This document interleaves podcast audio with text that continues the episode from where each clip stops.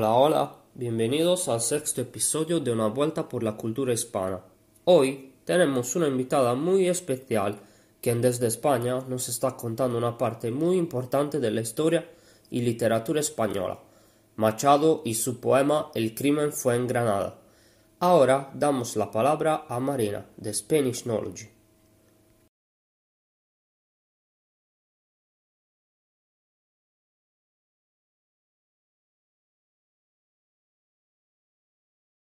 Hola a todos, ¿qué tal? Soy Marina de Spanish Knowledge. Antes de nada, quiero darle las gracias a Acción Español por invitarme y también por darme la oportunidad de hablaros sobre un poema que, además de ser unos versos sobre la pérdida de un compañero y amigo, es también una reivindicación y una crítica a lo que estaba pasando en España en aquella época. En el poema El crimen fue en Granada existen dos protagonistas, dos poetas andaluces, Antonio Machado, que era el autor, y Federico García Lorca, que es el objeto, el tema por el que se hizo este poema.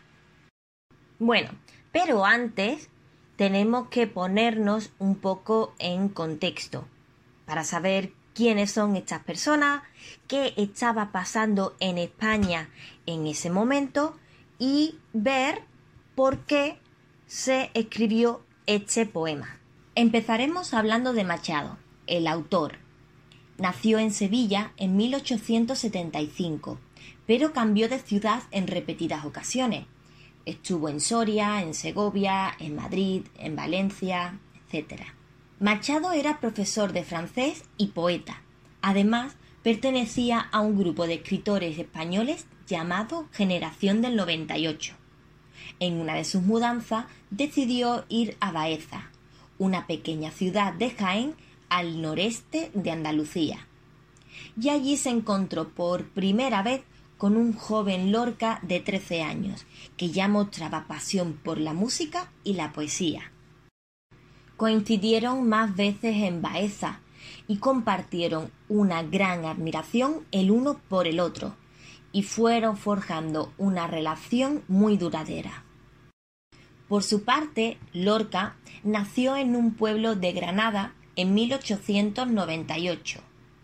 Se le conoce como el poeta que perdió España, ya que fue el más popular de la literatura española del siglo XX y también el más querido. Además de la poesía, también se dedicó al teatro, a la música y formó parte de la generación del 27.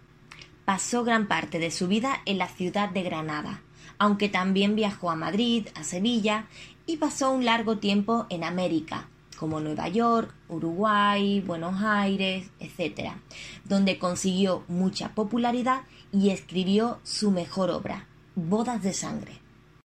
Es más, el propio Machado en 1933, le escribió una carta diciéndole Querido y admirado poeta, hasta la noche de ayer no pude ver su magnífica tragedia Bodas de Sangre.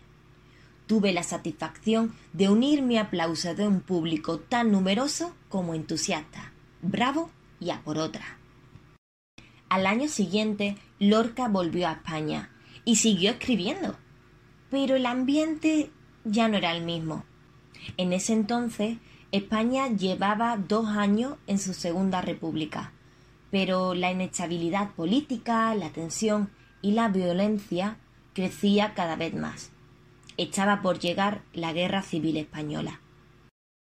Lorca no perteneció a ningún grupo oficialmente, pero sí tenía relación con republicanos y además era homosexual entonces no tardaron en tacharlo como enemigo. Países como México o Colombia le ofrecieron la oportunidad de salir de España y huir, ya que sabían que estaba en peligro, pero él se negó y decidió volver a su Granada. El 16 de agosto de 1936, un mes después de empezar la guerra civil, Granada ya había sucumbido a la falange y Lorca fue detenido. Se dice que murió el 18 de agosto, pero nunca se supo nada más sobre él. Sus restos quedaron en una fosa común en algún lugar de la provincia de Granada. Todavía hoy se sigue sin encontrar el cuerpo.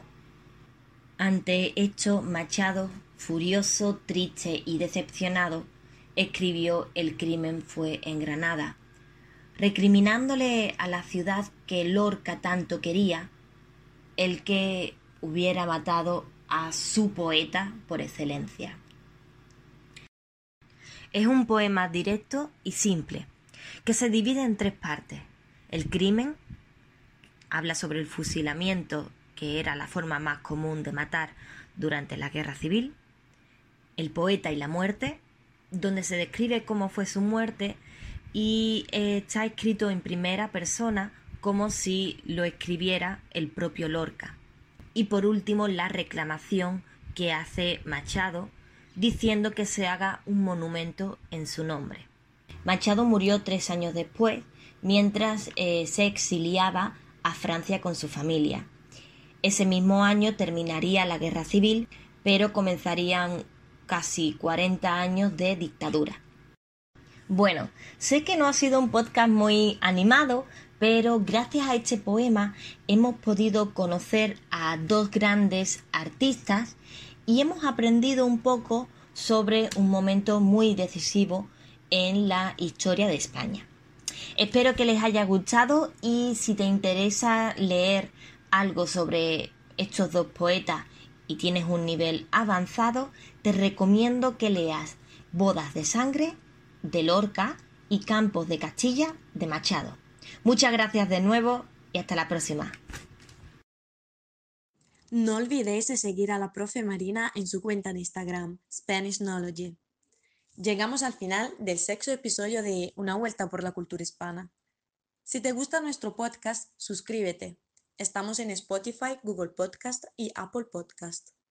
En nuestra cuenta de Instagram, Acción Español, puedes encontrar todos los contenidos que necesitas para aprender español.